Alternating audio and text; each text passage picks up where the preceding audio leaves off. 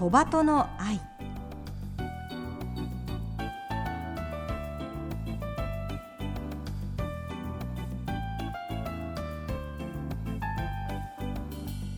小鳩の愛ポッドキャストまたはラジオクラウドでお聞きの皆さんこんにちは。日本テレビアナウンサー杉野真美です。目の不自由な方が安心して街を歩ける社会を目指してこの番組では視覚障害者も晴眼者も共に役立つ情報話題をお届けしています。ラジオ日本では毎週土曜午前8時15分から KNB ラジオでは毎週日曜午前7時15分から15分番組として放送しています。このポッドキャストではゲストの方へのインタビュー部分のみ抜粋してお送りします。本放送と合わせてこちらのポッドキャストもどうぞお楽しみください。それでは小鳩の愛ポッドキャスト今週もスタートです。今回お届けするのは新コーナー杉野の部屋。私が今聞きたいこと会いたい方をテーマにゲストをお迎えしてじっくりお話を聞くコーナーです。8月からこの番組を担当することになりましたがそれまであまり目の不自由な方と接する機会はありませんでした。仕事家事子育てなど皆さん毎日忙しくされていると思いますが目の不自由な方はどのように日々暮らしていらっしゃるのか。今月は一人の視覚障害の女性をお迎えして4週にわたってお話を伺います。今回のゲストは都内在住の寺部よし子さん。網膜色素変性症のため視野狭窄などの症状があります。アンママッサージ指圧師鍼灸師の免許を持っていて普段はヘルスキーパーとして働いていらっしゃいます。今日はお茶をご用意してゆっくりお話を伺います。それでは田辺さん本日はよろしくお願いいたします。よろしくお願いいたします。初めまして。初めまして楽しみにしておりました。よろしくお願いします。お願いします。初めてお会いするんですが、はい、今日はちょっとよしこさんと呼ばせていただいてもよろしいでしょうか？はいよろしくよろしくお願いいたします。さあ早速お茶をご用意しました、はい、ではよしこさん私の方から今日用意したものをご説明したいと思うんですが、これどうやってお伝えしたらいいですか、はい、あの一番わかりやすいクロックポジションで教えていただけるとすごく助かるんですけれども、はい、お願いしてよろしいでしょうか？はい、はい、では、えー、トレーに乗っているお茶とお菓子があります。はい、えー、まずよしこさんの左側だからこれは9時の方向にマグカップが置いてあります。はい。でこのマグカップに温かい紅茶が入っております。お気をつけください。あありますあります。はい、ありましたありました。ありがとうございます。そしてそのマグカップの、はい、えー、時計でいうだから3時の方向、うん、右手側にお皿が置いてあって、はい、そのお皿の上に5つのあの個包装のお菓子があります。はい、あのありますね。ありましたありました。はい。はいはいあります。ありがとうございます。大きいのが。はい。あとマグカップはええ。っと三時の方向に取っ手がついております、あります向きをはい、あ、飲みますか。はい、ありがとうございます。バッチリです。拙い。いえいえいえいえ。ご紹介。これでお茶ができます。時計の文字盤で言うと伝わりますね。どどうでしたか？今の大丈夫です私たちも大体こう場所や方向は大体このクロックポジションで話を進められたりとか場所移動もするので、はい、確認も全部ものもこういうクロックポジションでお願いしているので、すっごくわかりやすかったです。ちょっと今後の参考に頑張ってみます。はい、3時6時9時12時はこうね、うん、あのいわゆる東西南北ですけど、そね、その間の4時とか5時も伝わりますあすごい伝わります。もう大体あっちの10時ぐらいの方に車止まってるよとか、はい、なるほどなるほど、2時の方向に進むとあるよとか。ちょっと斜めなんだなみたいな、はい、そうなんですそうなんです。ちょっと若干右斜め上とかそういうのも全部。はい。このリスナーの方でもぜひ今後サポートするときに使っていただければなと思います。ありがとうございます。では改めてあのよしこさんの現在の見え方を教えていただいてもよろしいですか？はい、私はもう極端中心視野がしか残っていないんですね。外側がもうほぼ見えていなくて、はい、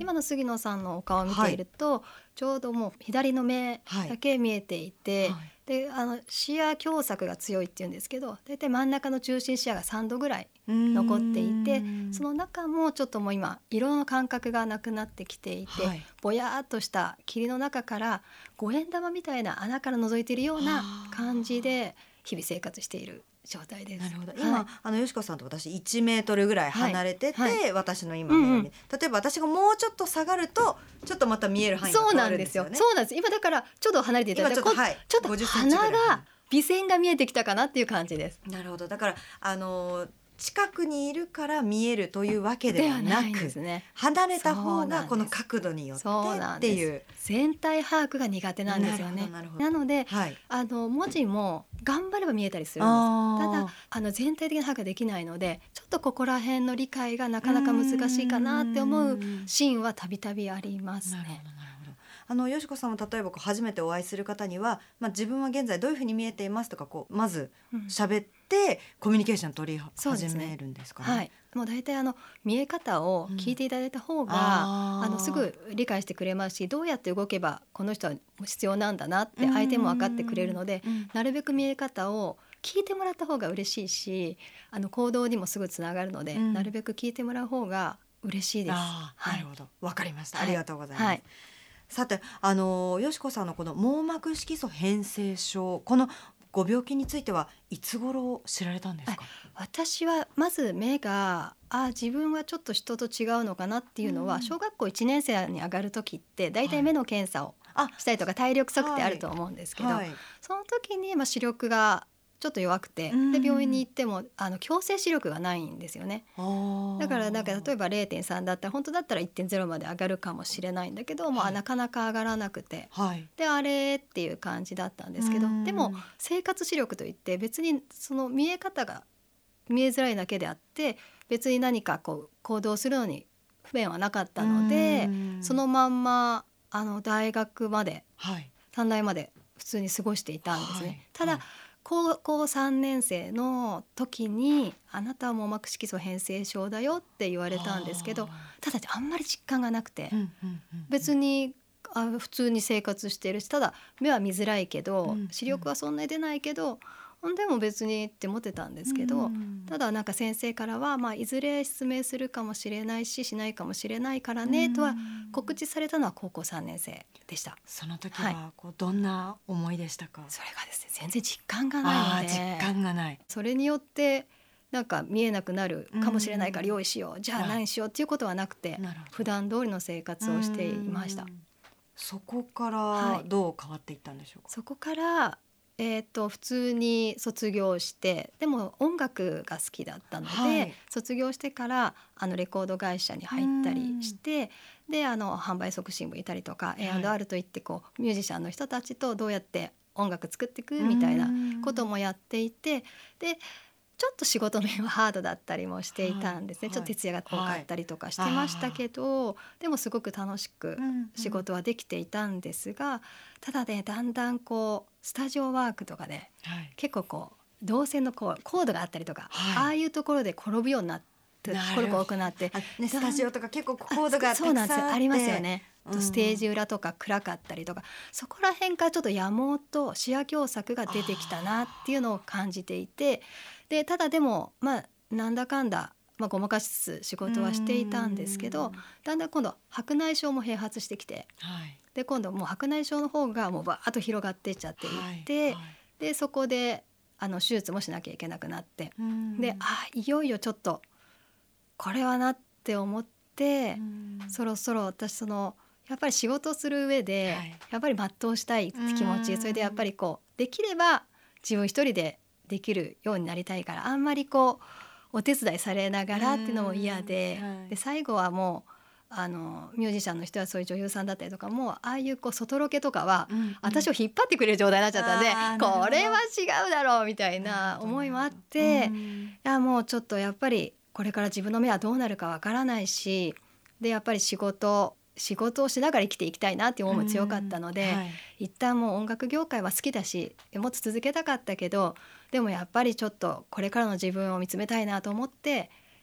業界を離れようと思ってでそこからあの社会人でも請け負ってくれる盲学校の理療科っていうところがあって、はい、中途失明だったり今までは請願としていても病気によって目が見えづらくなったり見えなくなった人のためにこう鍼灸マッサージをこう取得させてくれるコースがあってじゃあそこに飛び込もうと思ってその眼科の先生もおすすめもあったんですけど、見えるうちに取った方がいいよって言われてその後押しもあって3年間なんですけど、そこで鍼灸マッサージの資格を取るようにして業界を離れてその道に進んだのがそうですね35ぐらいでしたね。はいじゃあ本当にこの高校生の頃から35歳までこうすごく変化があって、はい。はい、ただやっぱりその盲学校に入学されたことが大きなターニングポイントになったということですかね。うん、そうですね。そこで今までは私しか視覚障害者知らなかったんですよ。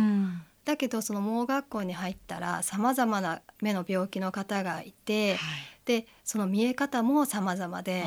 で全盲の方もいれば弱視の方もいるし色の感覚がちょっとわからない色の違いがわからない子とか、うん、もう本当様々で。年齢とかもそうなんですえーと、私はやっぱり仕事をしていたので、はい、30代でやってたけど高校の時から上がった18歳の子もいれば60代前後の方もいらっしゃって、はいはい、でその方々みんなそれぞれ見え方が違うっていう中での3年間の学びだったのででしかもあの視覚の障害なので皆さん全盲の方たちはこう触ってみる聞いてみるっていうこう目以外の五感で見るっていうのも教えてもらってでアイコンタクトが今まではできてたけど私もまだ見えてる時はできてたんですけどそれができない世界に入るとみんな声かけがすごく上手。そしてなんか入学式はなんか効果がめちゃめちゃ上手で、えー、そうそうなんです、す。ごい。あやっぱりこう耳で見る